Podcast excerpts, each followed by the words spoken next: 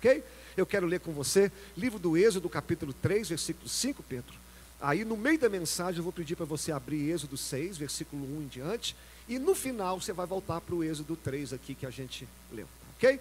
Diz assim, um texto muito conhecido, prosseguiu Deus, falando com Moisés: Não te chegues para cá, tire o sapato dos seus pés, porque o lugar em que tu estás é terra santa. E agora os seis que eu vou pregar. Disse mais o Senhor: Eu sou o Deus de teu pai, o Deus de Abraão, o Deus de Isaque e o Deus de Jacó. E Moisés escondeu o rosto porque temeu olhar para Deus. Vamos orar. Senhor, essa é a tua palavra, ela é santa, ela é poderosa, ela nos confronta, ela nos aquece, ela, Senhor, forja o nosso caráter.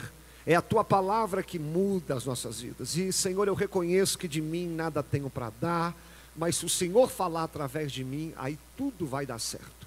Senhor, me diminua aqui a pó para que o Senhor me use. E desde já eu devolvo ao Senhor a honra e a glória e o louvor para todos sempre. Amém. Se você é um leitor da Bíblia, por diversas vezes você vai ver Deus dizendo o seguinte: Eu sou o Deus de Abraão, eu sou o Deus de Isaac, eu sou o Deus de Jacó. Por diversas vezes, por mais de 30 vezes, Deus vai aparecer na Bíblia com esse título. Mas esse capítulo aqui é a primeira vez que Deus vai se manifestar dessa forma. Por que, que Deus se manifesta para Moisés dessa forma? É onde eu irei concluir a mensagem. Mas antes, o que, que eu quero falar na introdução? O que, que quer dizer Deus de Abraão, Deus de Isaac de Jacó?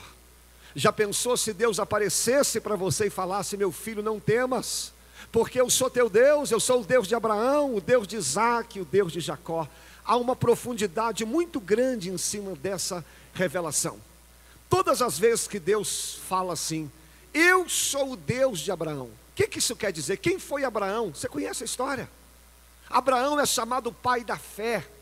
Ele morava em um lugar idólatra chamado Ur dos Caldeus, um lugar que se adorava a vários deuses. E o Senhor aparece para ele de repente, diz Abraão: sai da tua terra Sai da tua parentela e vai para um lugar que eu te mostrarei. Ali você vai ser uma bênção. Eu vou engrandecer o teu nome e através de você todas as famílias serão abençoadas.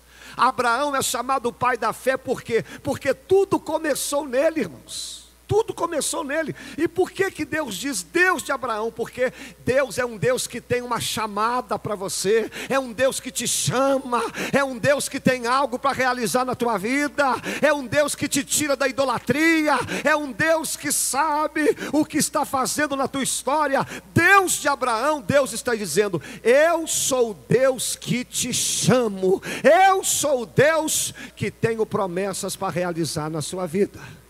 Então fala comigo, Deus de Abraão é o Deus que me chama. E sabe o que é lindo em Abraão? Ele não questiona, ele vai.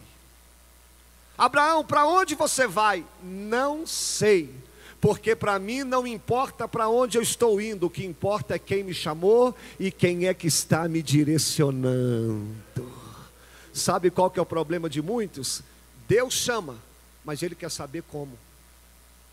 Irmão, nem sempre Deus vai dizer como, Deus vai te dar uma promessa, e à medida que você vai caminhando, Deus vai mostrando aquilo que tem que ser feito. Tá bom? Então Deus está falando com alguém aqui. Eu sou o Deus de Abraão, eu já te chamei faz tempo.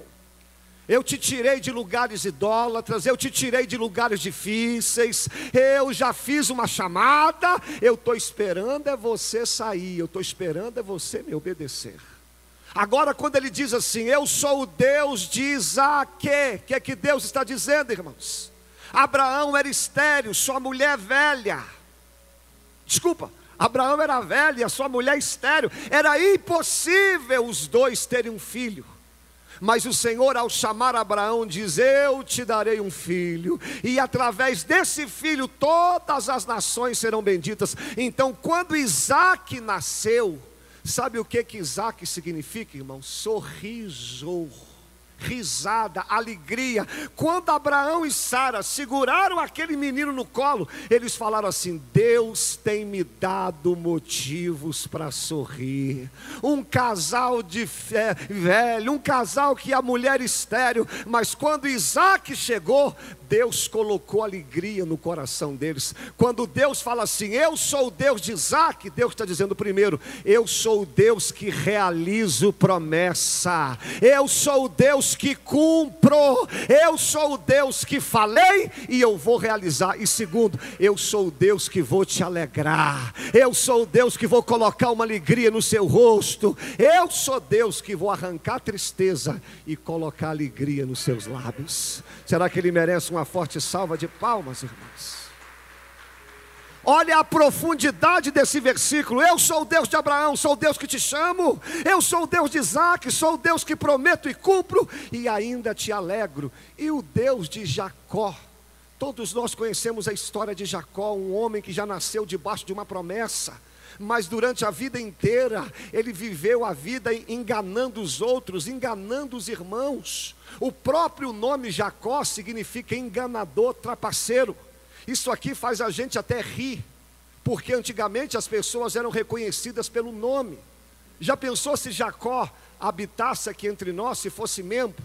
Ó oh, irmãos, nós vamos falar agora que está com a oportunidade um irmão que Deus escolheu desde o ventre, que tem uma promessa. É o irmão mentiroso.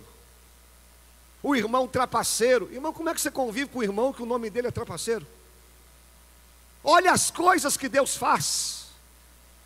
Mas quando Deus fala Deus de Jacó, nós conhecemos a história dele. Vai chegar um momento na história de Jacó que ele vai ter um encontro com Deus no val de Jaboque. E ali ele vai se agarrar em Deus de tal maneira que ele diz: Eu não te deixo, eu não te largo, eu não te abandono, enquanto você não me abençoar. Aí Deus tocou na coxa dele e Jacó mancou o resto da vida e ele teve o seu nome mudado de, pra, de Jacó para Israel. Israel significa príncipe de Deus. Então, de trapaceiro, ele se tornou um príncipe. A história de Jacó é tão maravilhosa que a nação de Israel recebe o nome dele.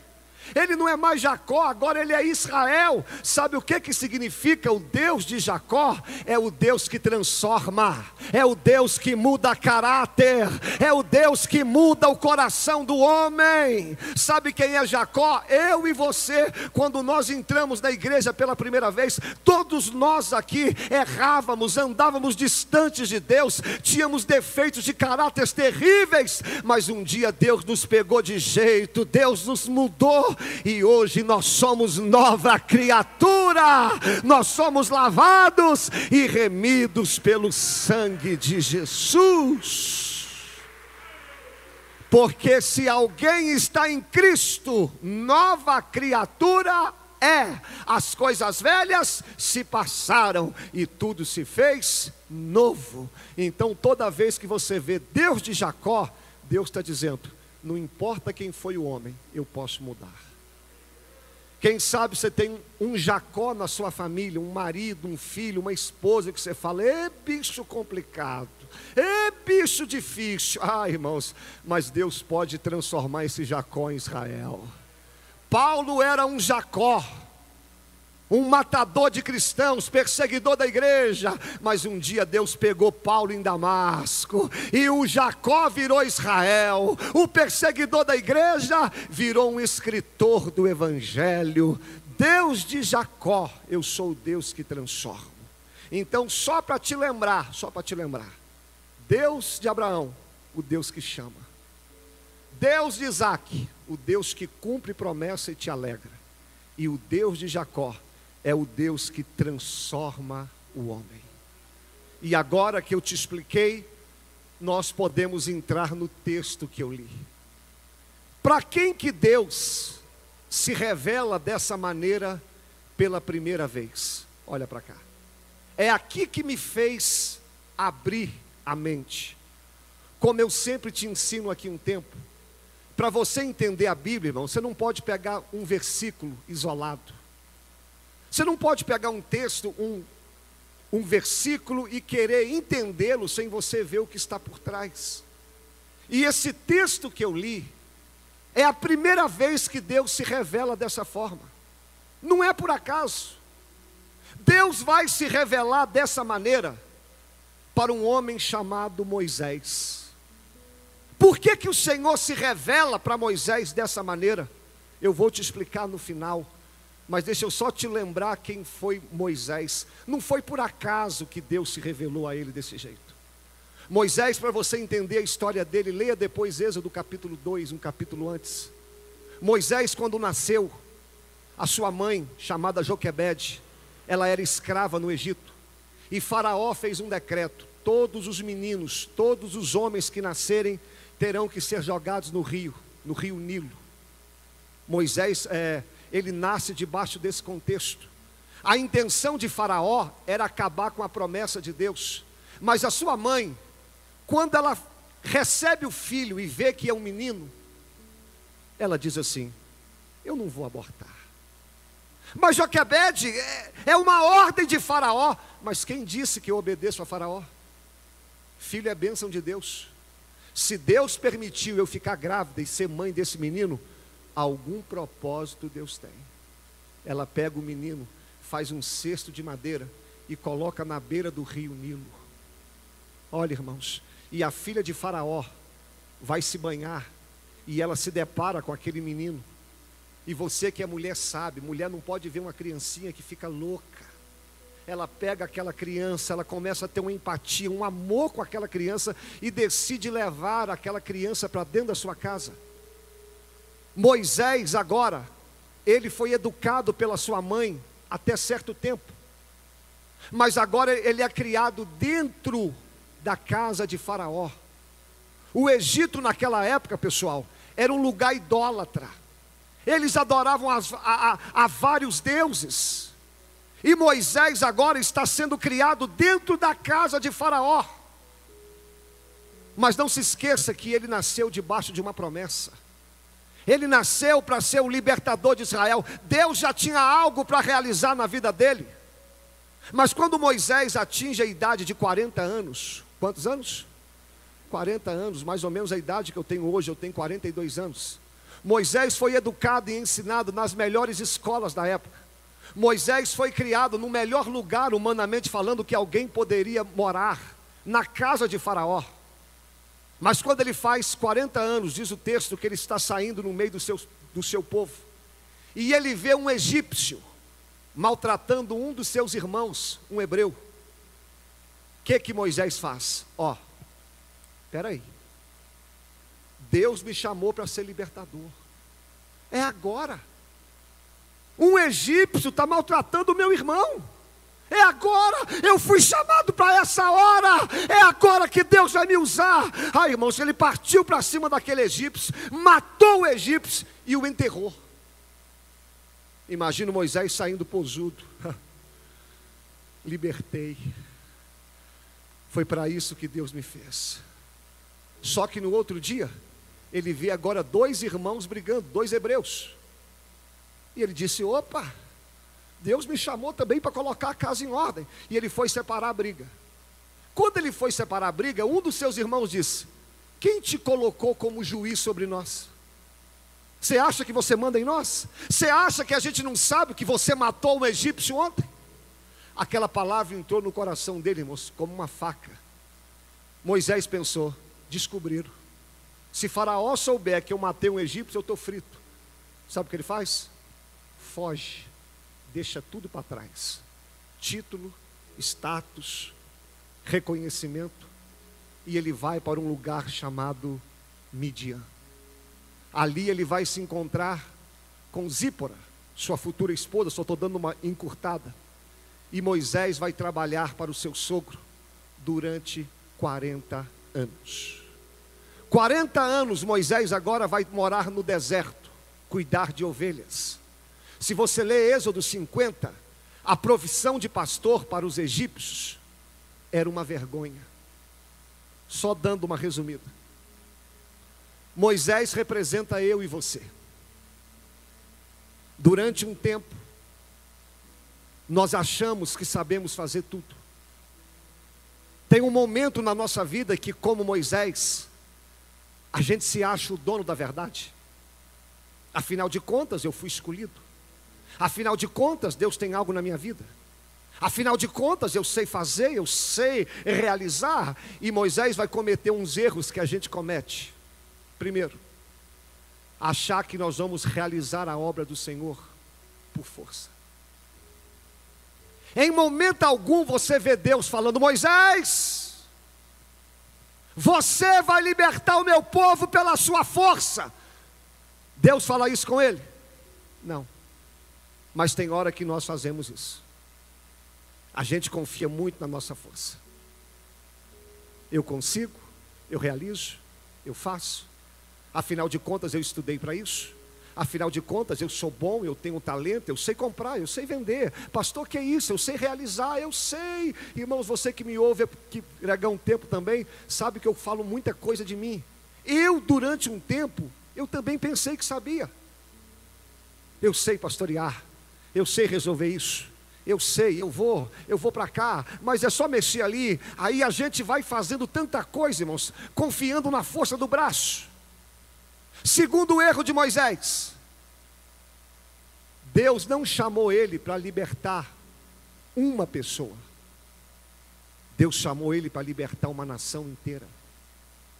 E por causa de uma pessoa, uma, quase que ele perde a bênção toda. Sabe qual foi o segundo erro dele? Às vezes nós aqui, por causa de uma pessoa, a gente perde a bênção toda. Por causa do seu marido que nunca converte, você sai da igreja. Por causa de um irmão que falou mal de você ou não fez aquilo que você queria, você sai da igreja. Por causa de uma pessoa, a gente abre mão de tudo aquilo que Deus tem para nós. A minha avó, Efigênia, falecida, ela usava uma frase antiga da roça. Ela falava: Meu filho, por causa de um torresmo, a gente perde o capado inteiro.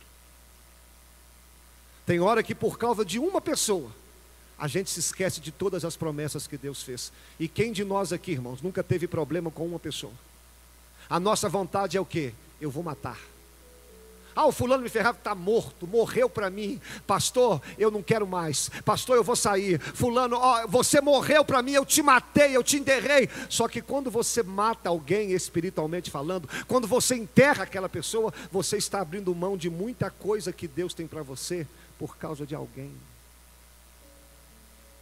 Quando Moisés tentou matar um egípcio, escute, quando ele tentou fazer do jeito dele, ele não deu conta de enterrar. Mas quando Moisés espera a hora de Deus, quando Moisés espera Deus fazer do jeito dele, o que vai morrer não é uma pessoa, Deus vai matar o exército inteiro de Faraó no Mar Vermelho. Posso liberar uma palavra para você?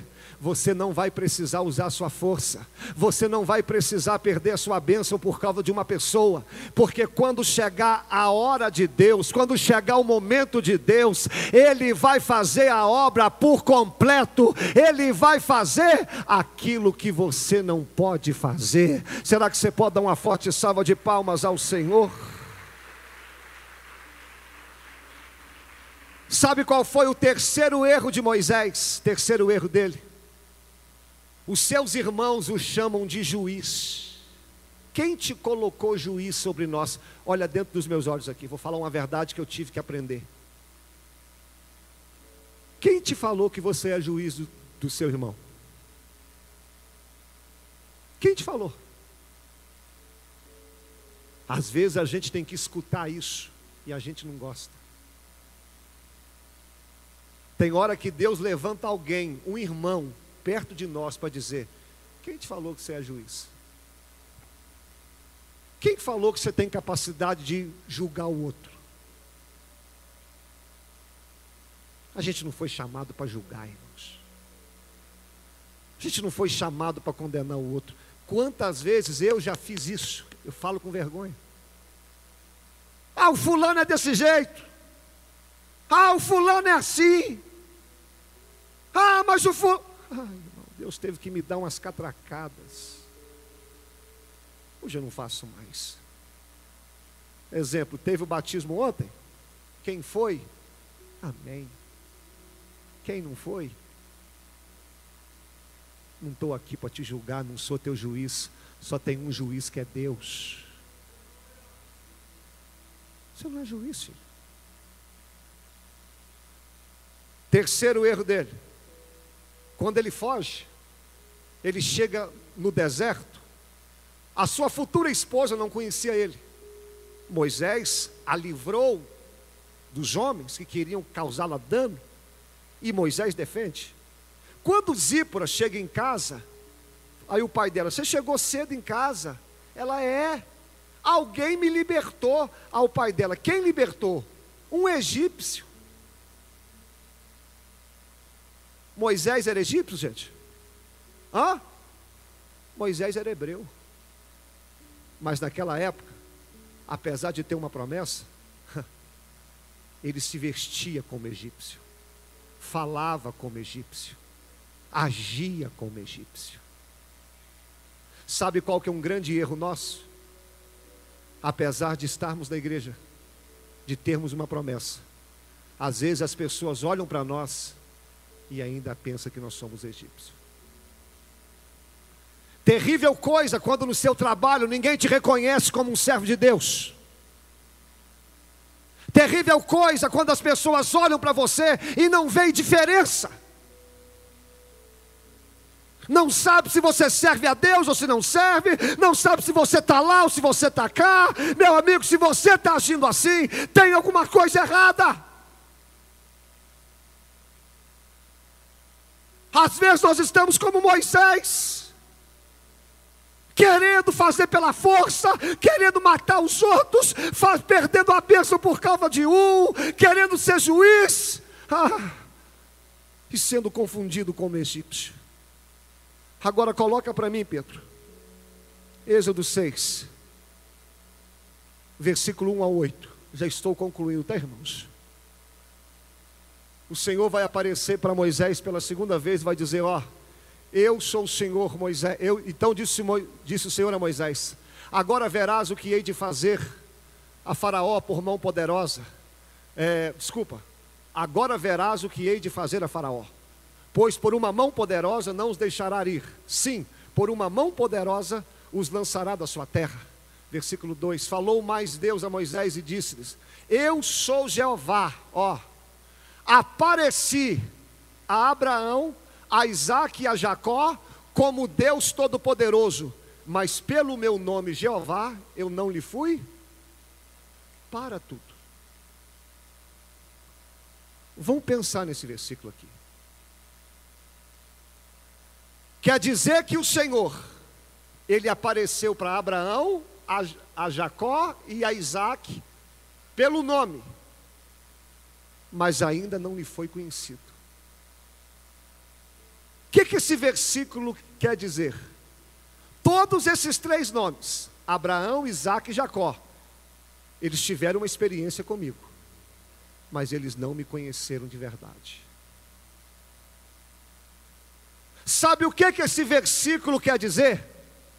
Às vezes, como Abraão, você pode ter um chamado, mas até hoje você não conheceu Deus de verdade. Às vezes, como Isaac, você pode até ter recebido um milagre, mas até hoje você não conheceu Deus de verdade. Às vezes, como Jacó, você tem um chamado, você tem uma promessa, desculpa, mas até hoje você não teve uma experiência com Deus. E é sobre isso que eu vou falar. Pastor, eu tenho um chamado. Irmãos, o que eu conheço de gente que fala que tem chamado, mas não conheceu Deus. Ah, Deus fez, uma, Deus fez um milagre. Ah, que bom. Eu conheço gente que já veio aqui na igreja, recebeu vários milagres e hoje nem na igreja está mais. Pastor, mas Deus tem uma promessa. É, Israel tinha uma promessa e morreu no deserto. Todo mundo só salvou dois. Porque não basta ter chamado, não basta receber promessa.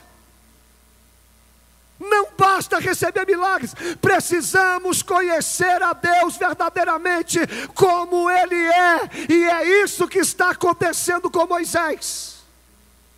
Moisés agora, ele vai conhecer a Deus de verdade. Moisés, como Abraão, ele tinha um chamado. Moisés, como Isaac, ele recebeu uma promessa. E Moisés, como Jacó, Deus ainda tinha algo para fazer na vida dele. E sabe como que Deus vai trabalhar com Moisés? Primeiro, vai mandá-lo para o deserto.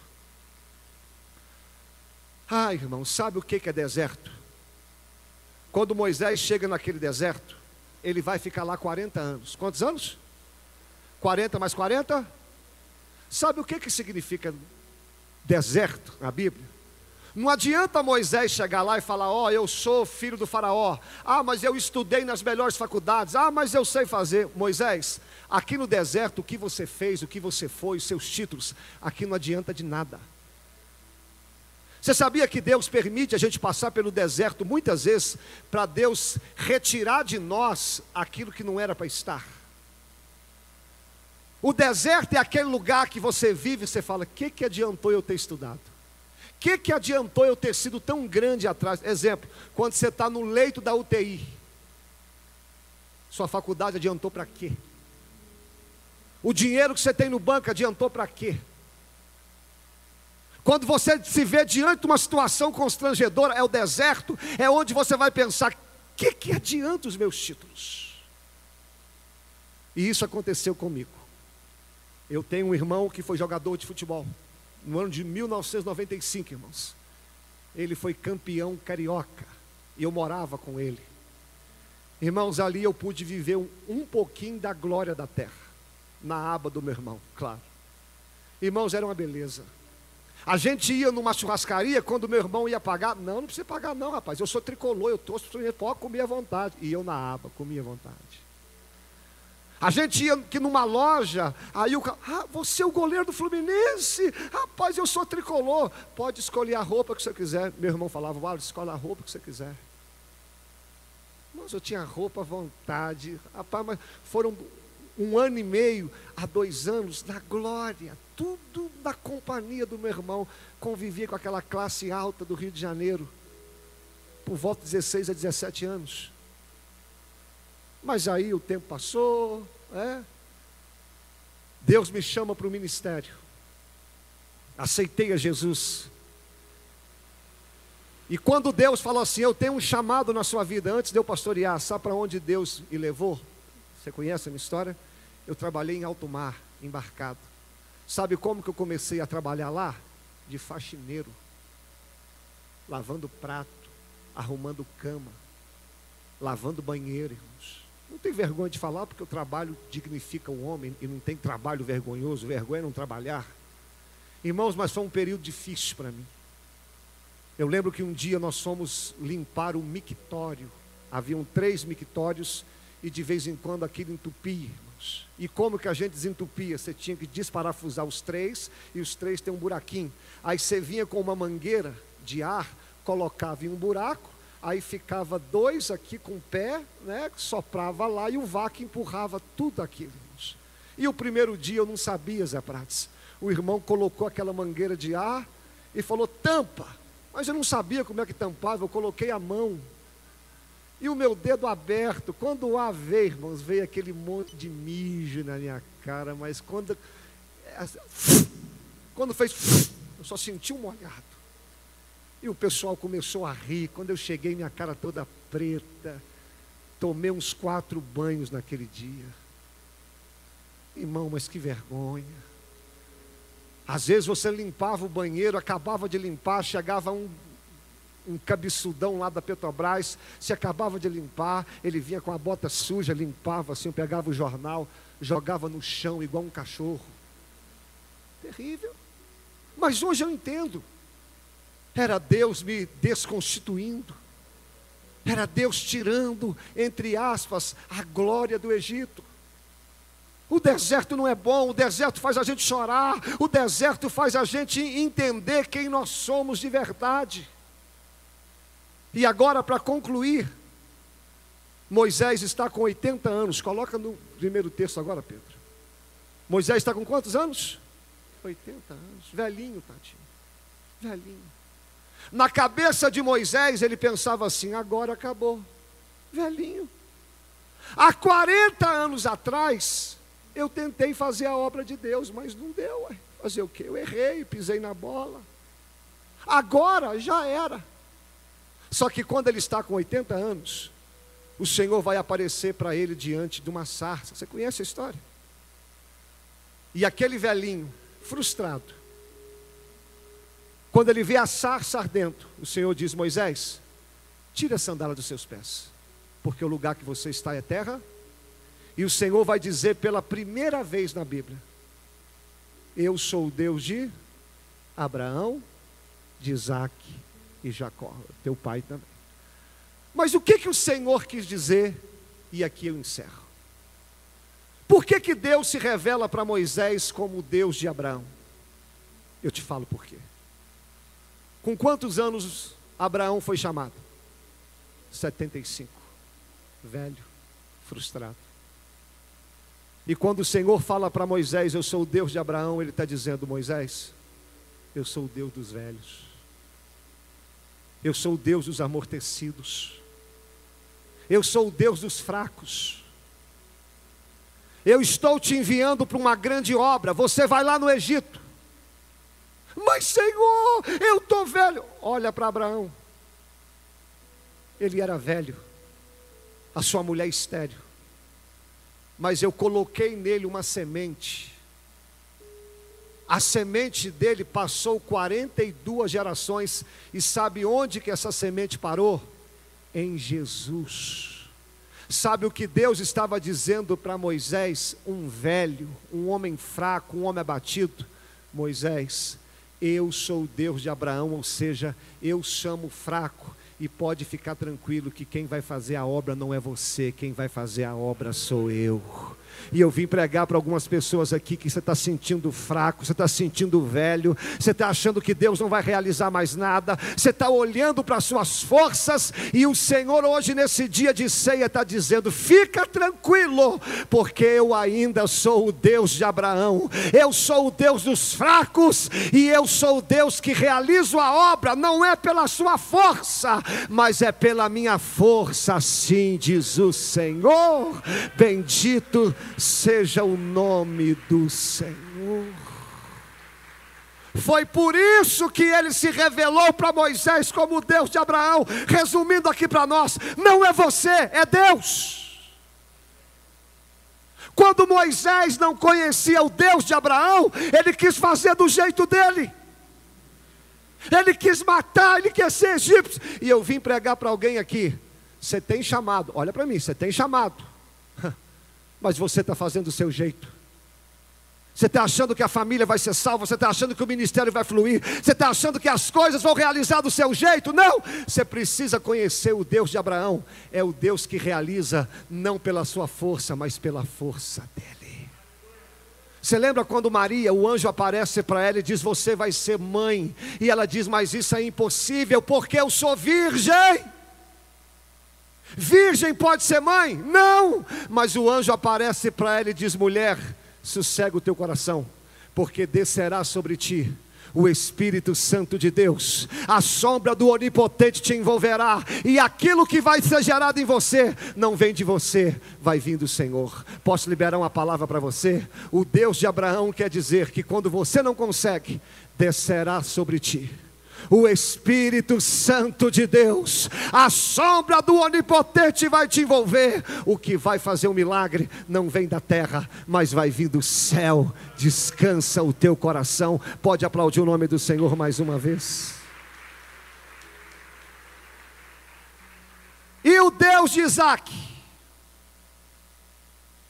Quando Deus fala com Moisés, eu sou o Deus de Abraão, ele entendeu, Senhor, eu sei agora. Eu sou velho e a força vem do Senhor. E o Deus de Isaac, ele lembrou na hora. Sabe quem é o Isaac, irmãos? Isaac foi aquele homem que viveu uma prova difícil. Qual foi a prova? Gênesis 22. Seu pai disse: Vamos subir ao monte para adorar. Isaac estava indo para ser sacrificado. E não pense você que Isaac não sabia, porque Isaac ali já era um adolescente que conhecia a Deus de tal maneira que ele falou assim: Papai, a gente vai adorar a Deus, eu estou vendo fogo, estou vendo cutelo, mas cadê o sacrifício? Você acha que Isaac não sabia como que adorava a Deus? Isaac simboliza aquele homem que está indo para uma prova difícil, como Moisés estava indo. Sabe qual era a prova que Moisés estava indo? Encarar Faraó, a maior potência da época. E quando Isaac estava subindo a prova, olha para mim, o pai dele colocou a lenha nas costas, mas o pai dele caminhou lado a lado. Sabe o que Deus está dizendo para mim, para você? Eu sou Deus que te levo para a prova. Eu sou Deus que coloco a lenha. Mas eu sou Deus também que caminho com você lado a lado. Eu sou Deus que não te deixa, eu sou Deus que não te desamparo, eu sou Deus que caminho com você nas horas mais difíceis da vida. Quando Isaac chega no alto daquele monte, o pai dele faz um altar e amarra Isaac no altar. Sabe o que, que significa o Deus de Isaac? É aquele que você está amarrado no altar. Sabe qual que é o grande desafio dos pastores hoje e do Senhor também, entre aspas? É amarrar o crente no altar. O crente hoje não está amarrado no altar, não, irmãos. Nós estamos amarrados nas nossas vontades. Quando Isaac estava amarrado ali, nem se ele quisesse, ele saía. Por isso que Paulo diz: ai de mim se eu não pregar o evangelho. Hoje os crentes não, não estão amarrados, não. Se alguma coisa chateou, pastor, me dá um tempo. Pastor, cafifa. É, então, depois eu volto. Pastor, eu não estou bem. Irmão, quem falou que a gente faz a obra de Deus quando está bem? Quem falou? A obra de Deus não tem isso, filho. É amarrado no altar. Agora, sabe qual que é a vantagem de você estar amarrado no altar?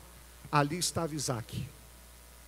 Quando a faca veio para bater nele, uma voz bradou do céu e disse: Para! Não faça mal, menino! Porque agora eu sei que você me teme. E outro Abraão, olha para trás, tem um cordeiro. Quando ele pega o cordeiro, o cordeiro é morto no lugar de Isaac. Posso liberar uma palavra para você? Sabe o que, que significa o Deus de Isaac? É o Deus que quando você está amarrado no altar, você pode até ver a faca chegando perto, mas a faca não vai te matar, porque Deus vai providenciar um escape, Deus vai fazer alguma coisa mas a providência vai chegar na sua vida. Será que você pode aplaudir o nome do Senhor?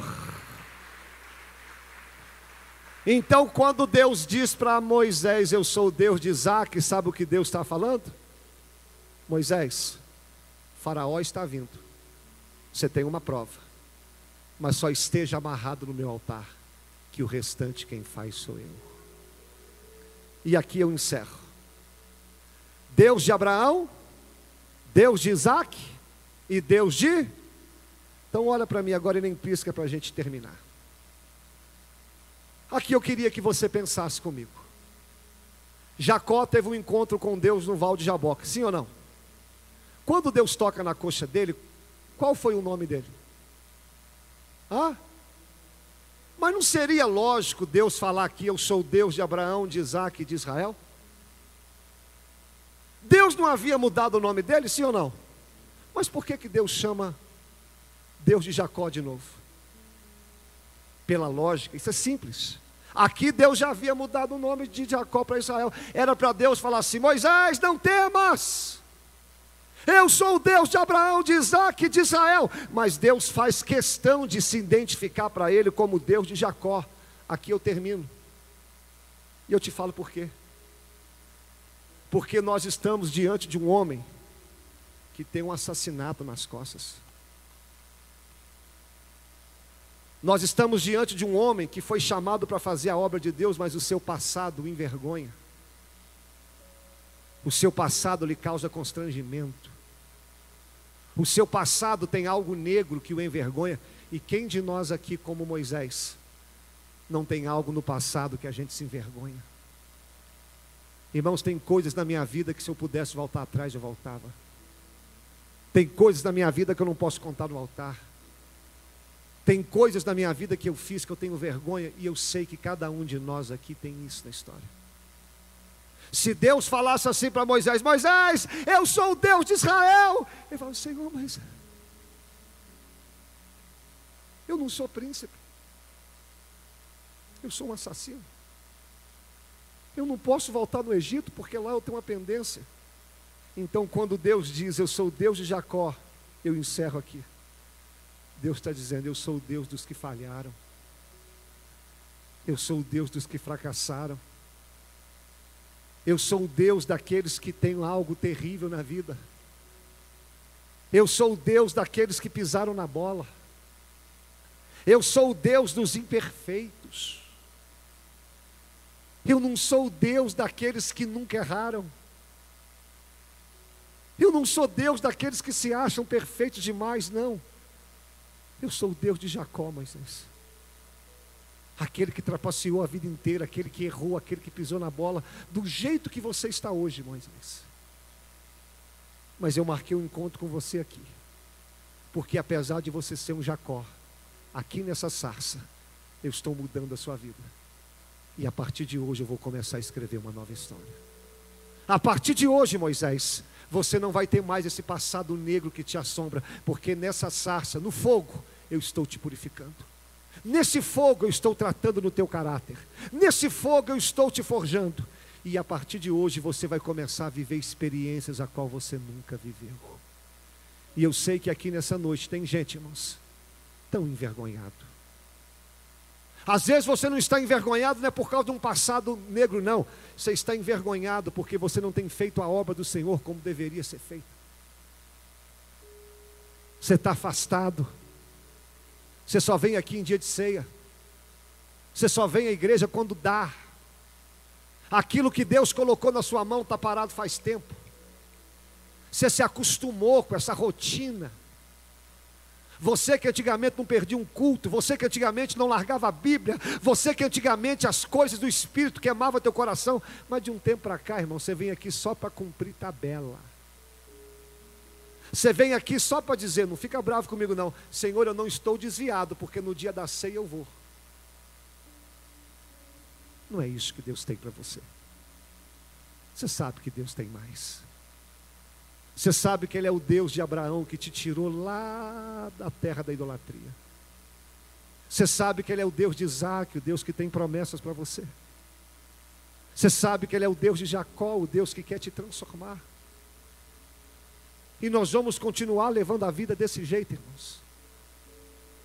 Hoje é um culto de ceia, um culto de aperto. Você pode até ficar com a cara fechada para mim, não tem problema, porque como teu pastor eu tenho que te falar, eu tenho que te exortar, porque não adianta, como o próprio texto diz, eu sou o Deus de Abraão, de Isaac e Jacó, mas eu não me revelei a eles como eu sou de verdade. E esse texto aqui hoje, essa palavra aqui hoje é simples e objetiva. Eu não quero que você tenha apenas um chamado. Eu não quero que você apenas experimente milagres. Eu não quero que você tenha promessa, eu quero que você me conheça de verdade. Para de fazer do seu jeito. Para de perder a sua bênção por causa de um. Para de vir à igreja só por vir. Eu te faço um pedido pastoral. Para de vir à igreja só para falar que veio. Culto não é isso, irmãos. Servir a Deus não é isso. Nós vamos fazer uma oração agora. Eu queria que você ouvisse o Senhor falando contigo.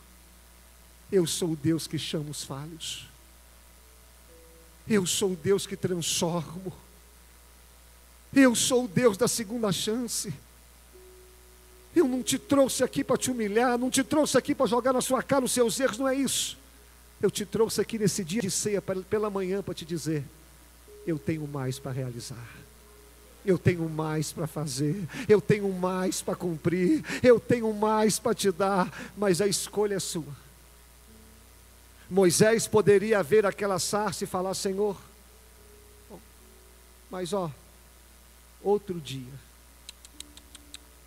velho, assassinato nas costas, envergonhado. Mas ele fala: Senhor, mesmo sendo falho, se o Senhor está comigo, eu irei. Eu quero chamar o ministério de louvor aqui. E essa, esse culto de ceia aqui hoje, irmãos, ele é diferente. Esse culto de ceia aqui é para dar uma sacudida em muitas pessoas. Eu sei que você tem um chamado. Eu sei que você já viveu milagres. Eu sei que Deus tem promessa, não estou duvidando disso, mas é o próprio Senhor que falou. Todos esses três homens tiveram isso, mas eu não me revelei a eles de verdade. E hoje o Senhor se revelou aqui a você, apesar das dores, apesar das dificuldades, apesar de todas as imperfeições. Aqui nessa noite, Deus está nos levantando mais uma vez. O Senhor, quando me deu essa palavra, irmãos, ó, mexeu aqui, porque eu preciso do Deus de Abraão, eu preciso do Deus de Isaac, e muito mais, eu preciso do Deus de Jacó. Nós vamos ficar de pé. E enquanto nós cantamos aqui, se Deus falou com você, só se Deus falou, eu queria que no seu lugar, você falasse com Deus e falasse: Senhor, me ajuda. Senhor, eu preciso. Senhor, eu quero. Senhor, eu quero te conhecer de verdade. Eu quero, Deus, aqui nessa manhã, que essa palavra me transforme. Eu preciso, Deus, eu quero, eu necessito fazer a tua obra. Vamos cantar? Enquanto nós cantamos, você tem liberdade no seu lugar de falar com Deus. Esse culto aqui hoje, irmãos, eu sei que não é para glória, para dar glória, eu sei disso. Esse culto aqui hoje, como a gente diz, é uma palavra pastoral de despertamento, para você saber aquilo que Deus tem para você. Vamos cantar? Vamos falar com Deus? Só você e o Senhor pode cantar? Vamos lá. Se você quiser ajoelhar, se quiser chorar, faça o que você quiser. Mas só não saia daqui sem falar com Deus.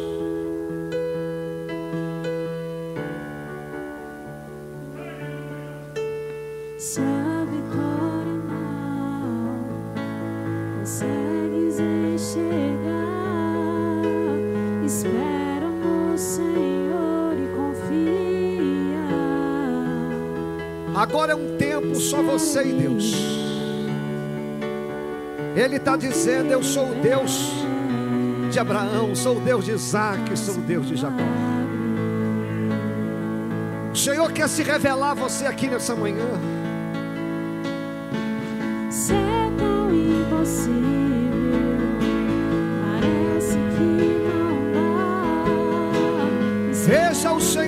aparecendo para você aí nessa sarça, dizendo: Eu sou o teu Deus.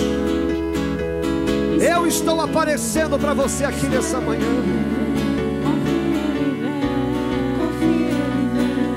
Faça um milagre em nós, Senhor. Toca em nós aqui nessa manhã. Oh, Jesus.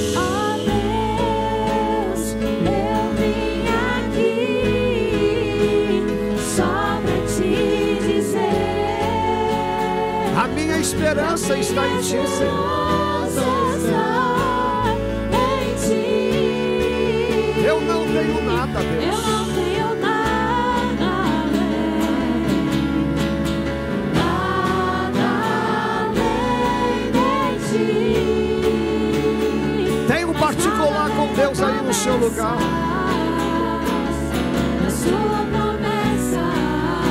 A gente vai cear daqui a pouquinho. O Senhor está te lembrando, eu sou o Deus de Abraão, de Isaac e de Jacó. Mesmo diante de uma prova, Ele caminha conosco lado a lado. Ele te quer no altar.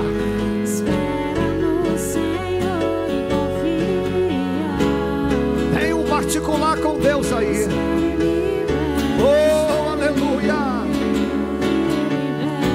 Renova as nossas forças aqui hoje, Senhor.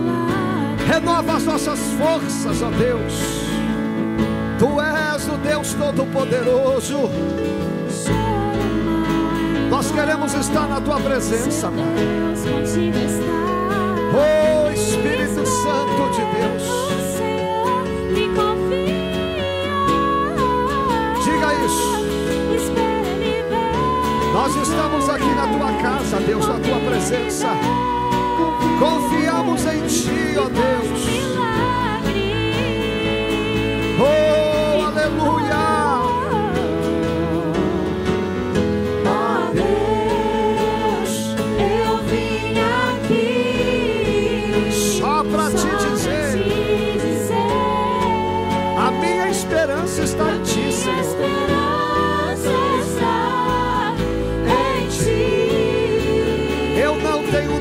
Nada, Eu Deus. não tenho nada. Eu só tenho uma promessa, eu só tenho o Senhor.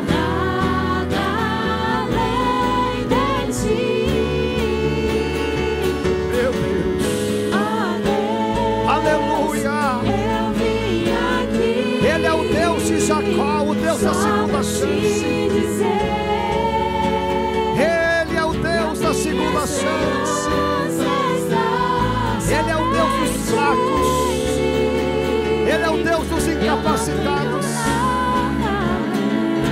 Nada além de ti.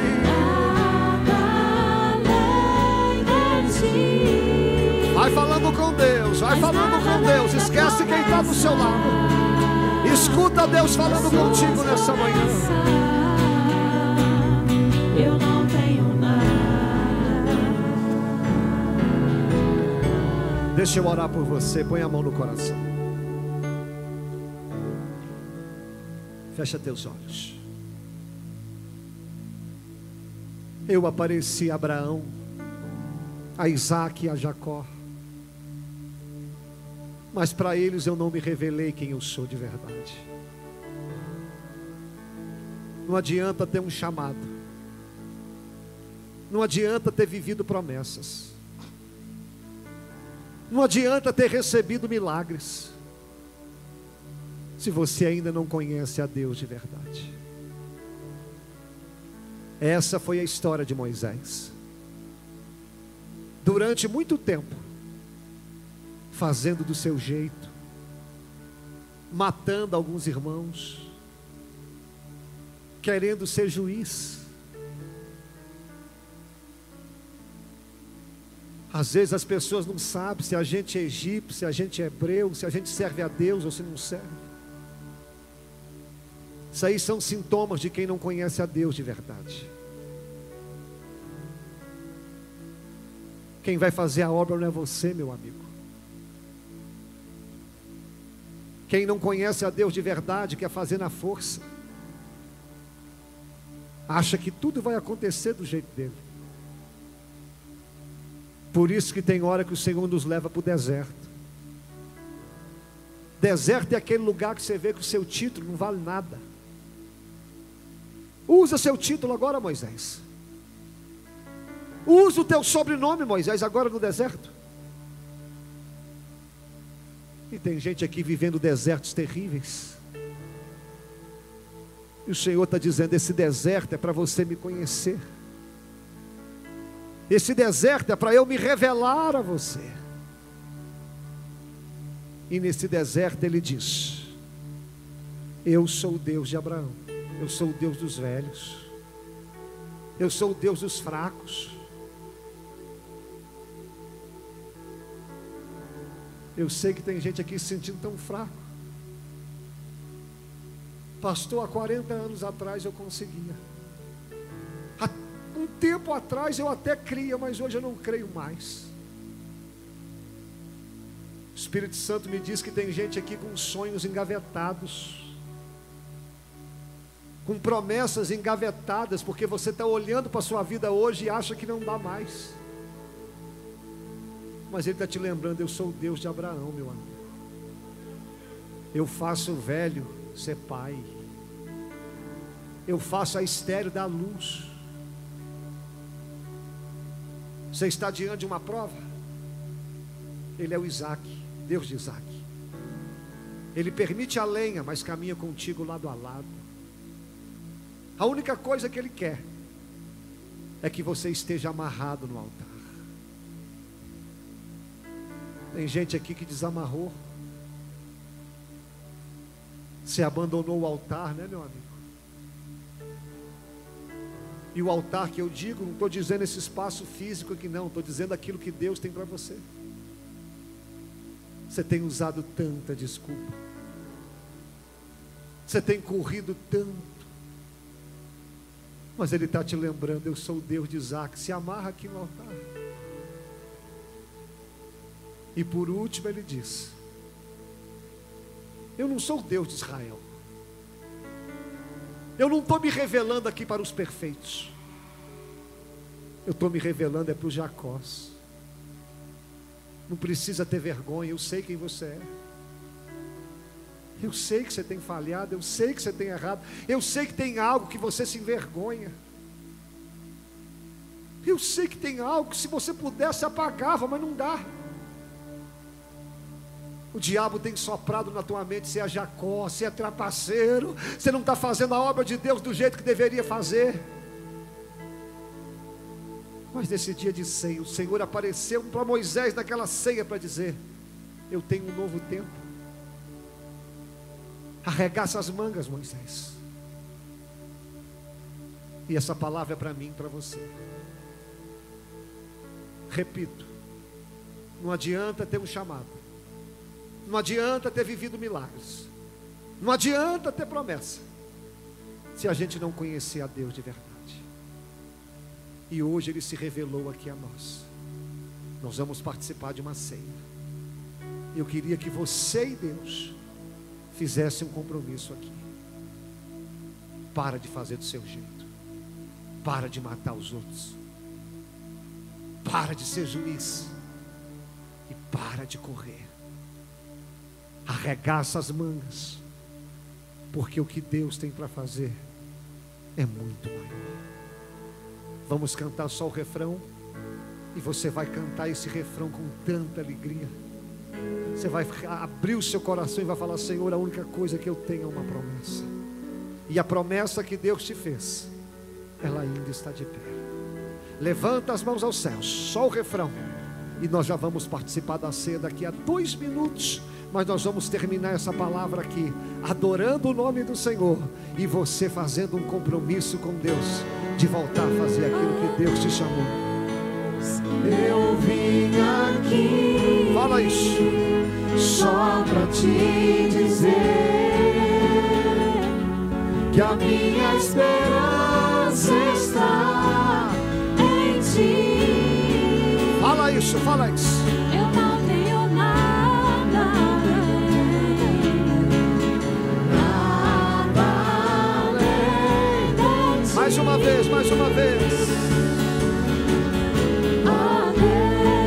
Eu vim aqui, Eu vim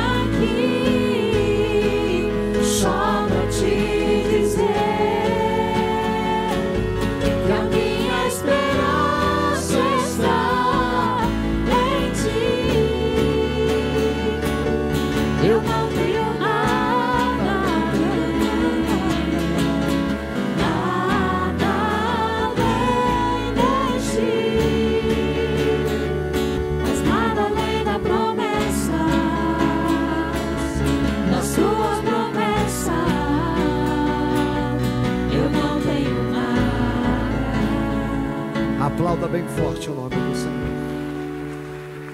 Vem aqui o pessoal que vai ministrar a ceia.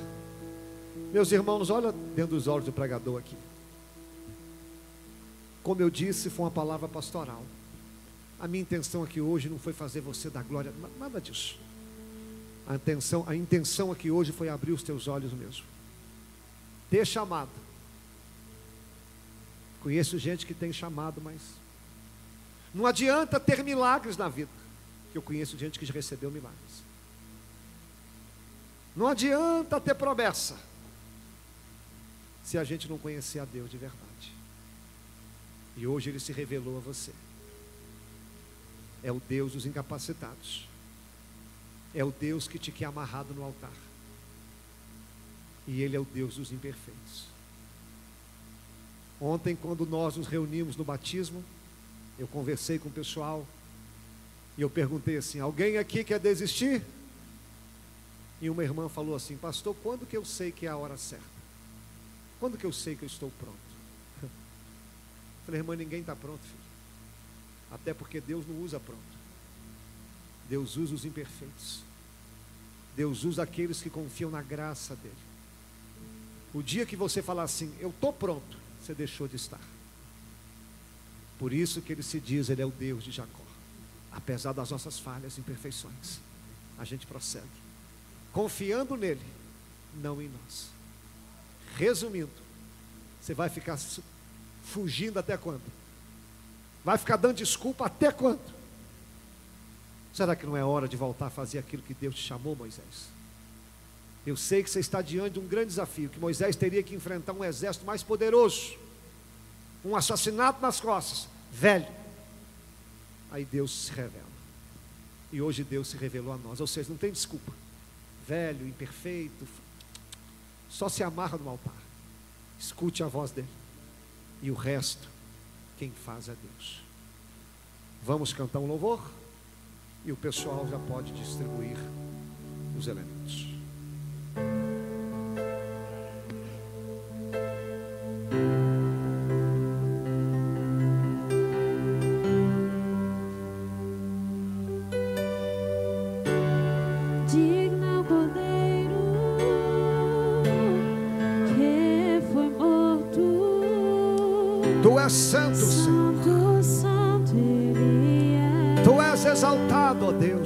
Fazer a obra é o Senhor, meus irmãos. Quem vai fazer a obra é Deus. A gente só precisa se colocar na posição. Oh, Espírito Santo. Se você souber cantar esse louvor, pode cantar.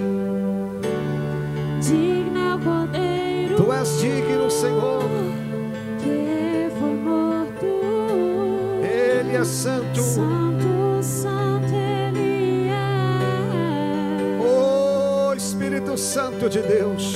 Um novo cântico ao que se assenta.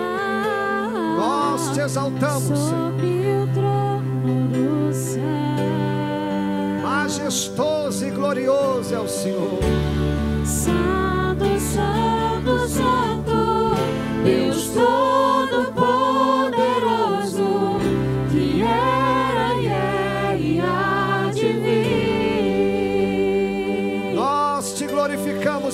Glorificamos aqui nessa Com a manhã.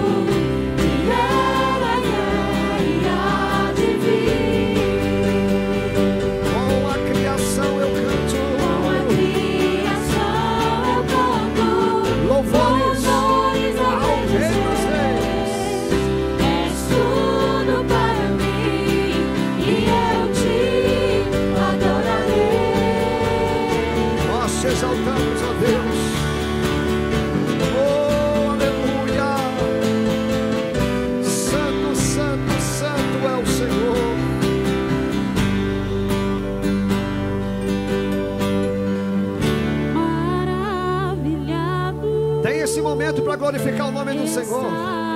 Tem esse momento para exaltar a Ele, que é Rei dos Reis, Senhor dos Senhores. Ele se revelou a nós aqui nessa manhã mais uma vez. Ele é o Deus de Abraão, o Deus de Isaac, o Deus de Jacó. Santo, santo, santo é o Senhor dos exércitos. Eu fico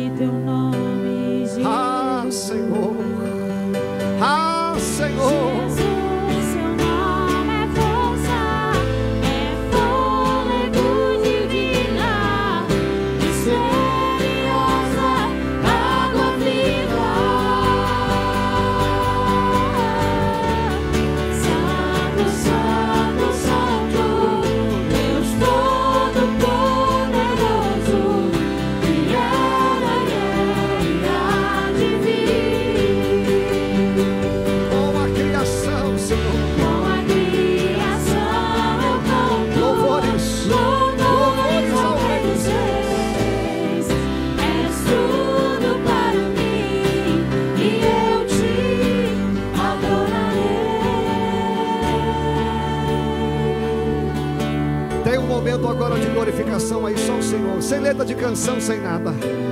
Fala, Senhor, se revela a mim, se revela a mim. Fala, Deus, eu preciso conhecer o Deus de Abraão, o Deus de Isaac o Deus de Jacó. Eu preciso ter uma experiência contigo, Deus. Eu preciso, eu preciso. Não adianta fugir do chamado, Moisés. Não adianta você dar desculpa para Deus, porque Ele é o Deus de Abraão, o Deus dos velhos, o Deus que realiza. Não adianta você dar desculpa para o Deus de Isaac, porque Ele dá a prova, mas Ele passa lado a lado. Ele só quer que a gente esteja amarrado no altar. Não adianta você dar desculpa para o Deus de Jacó, porque Ele sabe das nossas imperfeições. Ele é o Deus dos imperfeitos. Ele é o Deus daqueles que erraram e caíram. Não tem desculpa, meu irmão. Não tem desculpa para a gente não fazer a obra de Deus. Não tem desculpa. Não adianta a gente querer retroceder. Ah, Moisés, tem milhares de pessoas te esperando lá fora. Ah, Moisés, se você não conhecer a Deus agora, vidas perecerão lá fora. E Deus está mandando eu falar isso aqui com alguém. Tem vidas te esperando lá fora, meu amigo. Tem pessoas te esperando, tem almas precisando se render através do seu chamado. Para de dar desculpa, para de correr. Aquilo que Deus colocou na sua mão é para você fazer. É para você fazer. Ele é o Deus de Abraão, ele é o Deus de Isaac, ele é o Deus de Jacó. Bendito seja o nome do Senhor. Desculpas são desculpas. Agora é hora de pegar firme, é hora de ter um recomeço com Deus. A sarça está queimando aqui diante de você. A glória de Deus está se revelando na tua vida. Para de fazer do seu jeito, para de matar os outros, para, para, para de querer ser juiz, para de querer ser um egípcio. Você é um chamado, você é um escolhido. Deus tem algo na tua vida. Enquanto você continuar fugindo, Moisés, a sua vida vai ser deserto atrás de deserto, deserto atrás de deserto. É tempo de se render. Se renda, se renda. E antes de nós cearmos, uma última frase que Deus está mandando eu falar aqui. Quem vai fazer a obra é Ele. Não sei para quem Deus está falando isso aqui, mas Deus tem me incomodando. Quem vai realizar é Ele. Quem vai tocar no coração de Faraó é Ele. Quem vai abrir o mar vermelho é Ele. Quem vai colocar as palavras é Ele. Quem vai operar o milagre é Ele. Apenas confie, apenas creia. Porque eu recebi do Senhor, que também vos entreguei que o Senhor Jesus, na noite em que foi traído, ele tomou o cálice, ele tomou o pão e, tendo dado graças, disse: Este é o meu corpo que é dado por vós, fazei isto em memória de mim. Do mesmo modo, depois de comer, ele tomou o cálice, dizendo: Este cálice é a nova aliança no meu sangue.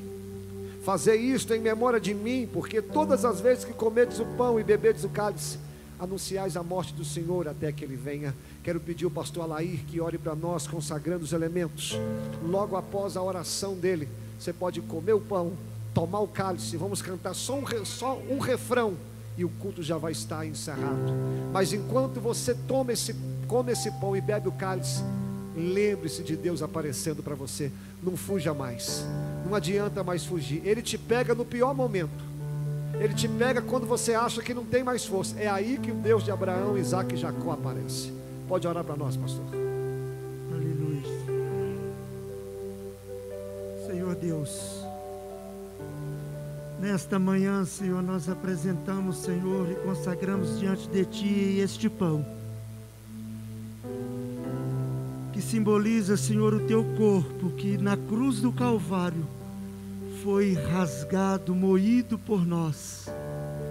Que também, Senhor, é oblação pelos nossos pecados. Também te apresentamos, Senhor, o cálice, Senhor, da nova aliança. Te apresentamos, Senhor, este suco de uva, Senhor, que representa o teu sangue, que na cruz do Calvário, Senhor, foi derramado, Senhor, por nós e que também, Senhor, é libação pelos nossos pecados. Então, Senhor, obrigado pelo teu corpo e pelo teu sangue, Senhor, que nos alimenta, Senhor, que nos sustenta, que nos fortalece. Então, Senhor, que sempre, Senhor, sejam alvos nossos vestidos e que nunca, Senhor, falte o óleo sobre a nossa cabeça. Obrigado, Senhor, por oferecer, Senhor, por dar a tua vida por nós. E pelo teu corpo e pelo teu sangue nós agradecemos. Nós consagramos a ti, em o nome do Pai, em o nome do Filho e do Espírito Santo de Deus. Amém, Jesus. Pode comer o pão, pode beber o cálice, glorificando o nome do Senhor. E o louvor vai cantar um refrão e nós vamos terminar esse culto adorando o nome do Senhor. Santo, Santo, Santo, Deus Todo-Poderoso, que era, que há de vir. Levante as suas mãos aos céus